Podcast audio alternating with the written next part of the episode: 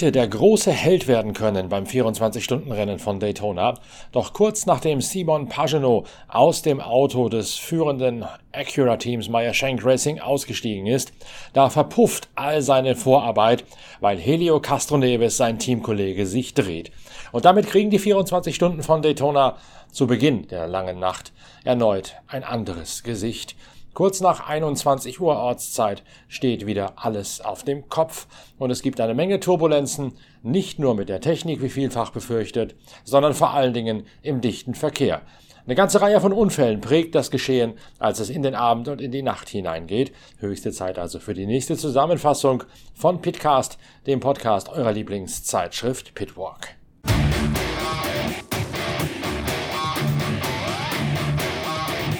Simon Pagenaud hat übernommen von Colin Brown und hat den Acura der Vorjahressiegermannschaft Meyer Shank Racing sicher auf der ersten Position gehalten, nachdem er sich zunächst einmal ein bisschen hat abmühen müssen mit den noch kalten Reifen, die er bekommen hat in der, in der ersten Runde nach dem Boxenstopp der sogenannten Outlap, hat der Franzose über weite Teile seines Turns hinweg alles im Griff. Pagenaud zeigt sich ausnehmend angetan davon, wie sein Turn gelaufen ist. Yeah, uh, it's going really well. The team is doing a great job with strategy and um, um, playing the game really.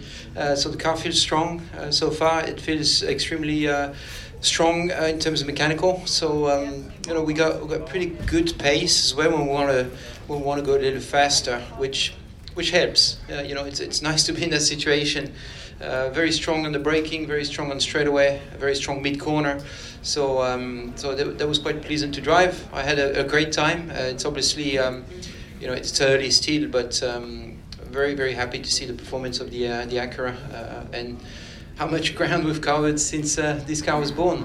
Das Team hätte sehr gut mit der Strategie gearbeitet, das Auto scheine zu halten, man sei schnell, könnte aber sogar noch deutlich schneller fahren, hätte noch Reserven. Der Wagen sei gut auf der Bremse, schnell auf den Geraden und schnell in den Kurven. Und es sei sehr erfreulich zu sehen, wie viel man in der Kürze der Zeit schon geschafft hatte, seitdem dieses Auto geboren worden sei. Das allerdings ist nur ein Teil der Wahrheit des Franzosen. Zu seinem Renngeschehen gehört auch, dass er eine Massenkollision ausgelöst hat, die einen weiteren Mitfavoriten böse erwischt hat. Pagenaud wird verwarnt für diesen Unfall, bei dem er den Tower Motorsports Oreca LMP2 von John Ferrano im Western Horseshoe erwischt hat. Ferranos Car dreht sich hinter dem Franzosen, stellt dann mitten auf der Straße, sodass Scott Nixon, der hinterherfahrende, eine Notbremsung einleiten muss. Moritz Kranz im Ducin D08 aus der LMP3 realisiert das nicht schnell genug und rammt Scott Dixon von hinten, sodass der Cadillac Feed LMDH aus dem Team von Chip Ganassi Racing einen außerplanmäßigen Boxenstopp einlegen muss. Ein Schaden an der Spurstange wirft ihn zwar nicht allzu weit zurück, aber doch so sehr, dass das Auto, in dem Scott Dixon unterwegs ist, nun für die Nacht auf eine längere Safety-Car-Phase hoffen muss, um wieder ins selbe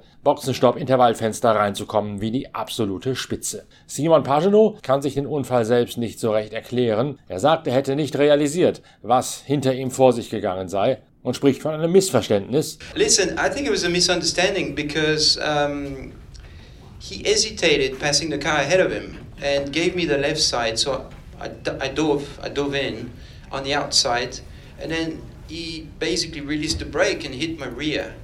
So um, you could say it's on me. You could say it's on him. Um, honestly, I was confused as to what happened. Uh, I would like to see the camera to understand it, but I was really confused when I because I just saw him spin in the mirror. I had, I don't think we had contact. I didn't feel anything. So, and I looked at the car and didn't seem to have any damage. So, um, yeah, there was a. I saw him spin. I was like, hmm, I wonder what happened. But I did see that he released the brake, got really close in the rear. So, um, yeah, that was a bit of a scary moment. I certainly uh, took a bit more space after that with with other cars. Um, realizing that maybe some people were struggling on cold tires, but I don't believe it was. So, yeah, I don't really know what happened.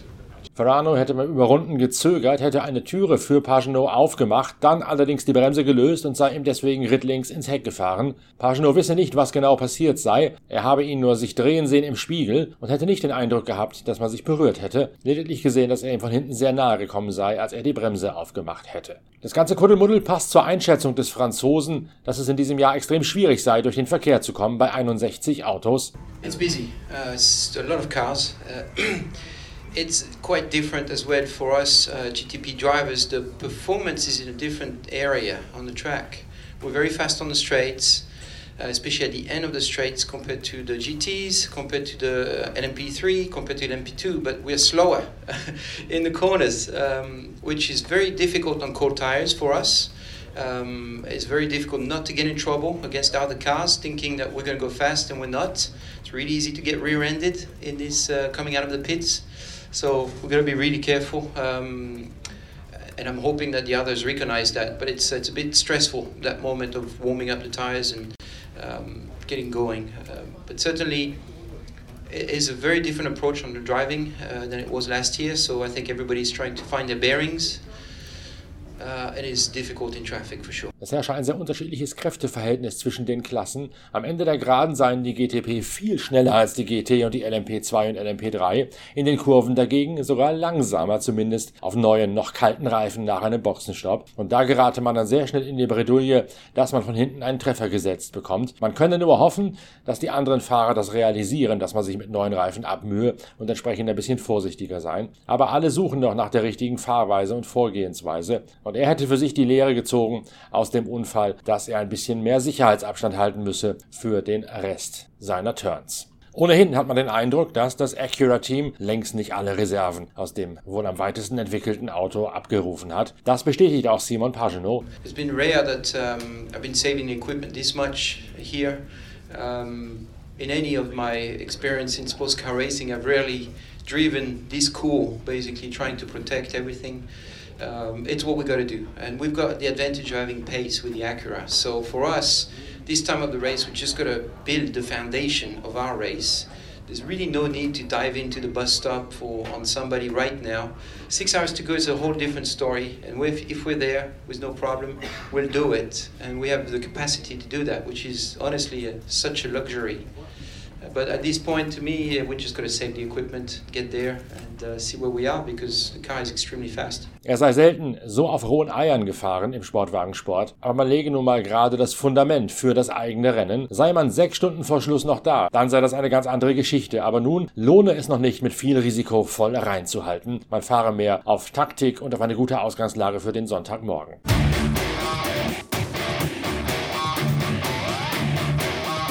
Was Pagenaud nicht öffentlich sagt, aber tatsächlich ein maßgebliches Element seines langen Turns ist. Genau wie im Vorjahr ist Simon Pagenaud wieder so eingesetzt worden, dass er möglichst viel Benzin sparen soll. Hatte Tom Blomqvist es schon geschafft, jeweils eine Runde länger draußen zu bleiben als seine Verfolger. So gelingt es nun Simon Pagenaud am Samstagabend zur Primetime in seinem einen Turn zwei, im anderen Turn sogar drei Runden mehr aus einer Tankfüllung rauszuholen als alle anderen, die auf der Strecke unterwegs sind. Schwer sieht's danach aus, als als könne die Fahrweise von Simon Pagenaud, der in der Nacht noch einmal ran soll, dafür sorgen, dass man am Ende vielleicht sogar einen ganzen Boxenstopp einspart über den geringeren Verbrauch, den Blomqvist und Pagenaud dem Acura ermöglichen. Dann allerdings schlägt der Blitz ein, Helio Castroneves dreht sich kurz nachdem er übernommen hat und muss außerplanmäßig an die Box. Er fällt damit zurück und die lange Führungsarbeit des Acura ist zunächst einmal perdu. Castroneves büßt sogar eine Runde auf den Spitzenreiter ein und übergibt dann relativ zeitig schon wieder an Tom Blomqvist den Startfahrer. Fahrer, der der schnellste Mann in diesem Auto ist und nun den Rückstand wieder wettmachen muss. Aber auch Tom Blomqvist muss nun, genau wie das Auto von Scott Dixon, auf eine Safety-Car-Phase hoffen, um wieder ranzukommen.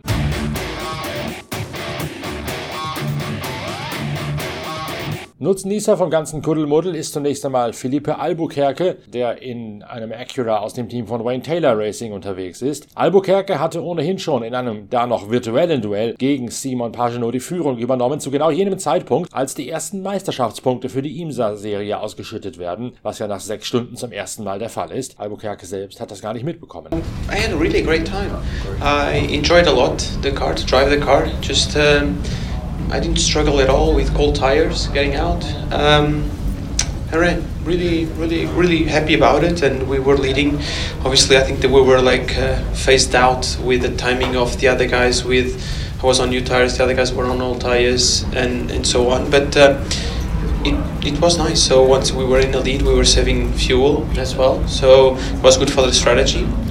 Um, yeah, to be honest, I'm super happy. Er hätte keine Last mit neuen Reifen gehabt und alles hätte gepasst. Dass er in Führung gelegen sei, hätte wohl daran gelegen, dass sich das mit den unterschiedlichen Reifenfenstern so ergeben hätte. Die anderen, also das Auto von Simon Pagino, sei auf alten Reifen unterwegs gewesen, er selbst auf neuen. Einmal in Front hätte auch er sogar noch Sprit sparen können. Albuquerque, der Portugiese, fährt in die Nacht hinein, übernimmt das Auto allerdings schon bei Dunkelheit und auch schon mit den Nachtreifen ausgerüstet. Deswegen traut er sich auch nicht zu, ein Urteil zu fällen, wie das Auto sich von Tag zu Nacht verändert hat. I don't know, to be honest. Um, I was straight away into the night, so uh, actually pretty weird. Normally, tend to drive the first one for the second beat driver, but today was the third, and Louis did a very long stint.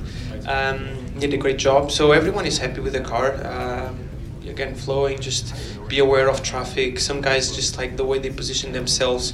I just um, yeah, just really caught me off guard in a way of you know some GTs like they see us coming and they still go to the wall and then come down. Like I really think sometimes people think this is iRacing and then think that really go up and go down slowly. You know, they take the advantage of you know of the delta when you're driving on iRacing, which is just silly, and it just triggers up like we don't know where to go in a way. So uh, it's not cool. That thing is not cool. It's the only thing that uh, maybe I was struggling some, sometimes. Normalerweise sei er immer der erste oder zweite Fahrer, heute der dritte in der Abfolge. Deswegen sei er in der Nacht eingestiegen. Louis Deletras hätte vor ihm einen sehr langen Dreifachturn gefahren. Einige GT würden ihn in der Steilkurve immer mal wieder überraschen. Da meinen manche wohl, das sei ein Computerspiel und sie führen wie im iRacing, ließen sich in der Steilkurve treiben oder nach unten fallen. Das sei nicht cool, aber das sei auch schon das Einzige, was Philippe Albuquerque auszusetzen hätte an einem ansonsten perfekten Turn. Louis Deletras, der vor ihm dran gewesen ist im Auto von Wayne Taylor Racing, hat mit einem wahren Mammut-Turn den Grundstein dafür gelegt, dass Albuquerque die Führungsarbeit hat leisten können.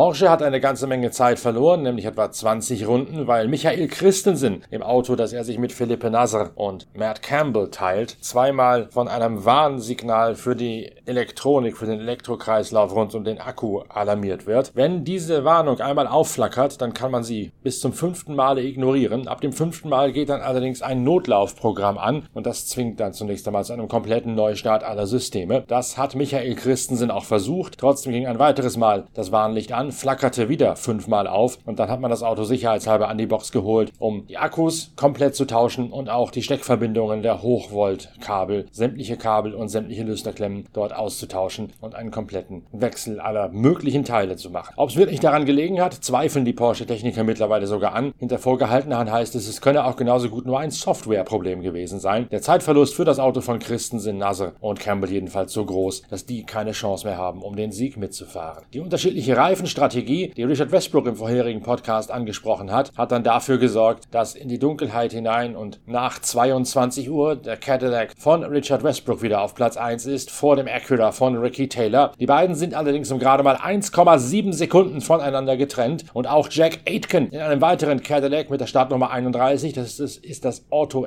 das Action Express Auto, liegt mit 3,8 Sekunden Rückstand auf Platz 3 immer noch auf Schlagdistanz. Mathieu Jaminet im einzig verbliebenen Porsche mit Sieghoffnungen hat ebenfalls nur 14 Sekunden Rückstand. Das Feld zieht sich wieder zusammen und gegen 22.15 Uhr gibt es dann die ersehnte gelbe Fahne, die Tom Blomqvist wieder zurückbringt in dieselbe Runde wie die Spitzengruppe. Blomqvist ist der letzte aus der LMDH, sprich GTP-Kategorie, der noch in, der, in derselben Runde ist wie die Führung. Die Gelbphase kam sowohl für das Auto, das Scott Dixon onduliert hat, als auch für den Wagen, den Helio Castroneves in einen Dreher buxierte. Zum richtigen Zeitpunkt das Feld der GTP massiert sich kurz nach 22 Uhr wieder geschlossen an der Spitze. Richard Westbrook im Cadillac führt vor Ricky Taylor und Jack Aitken sowie Mathieu Jaminet im Porsche.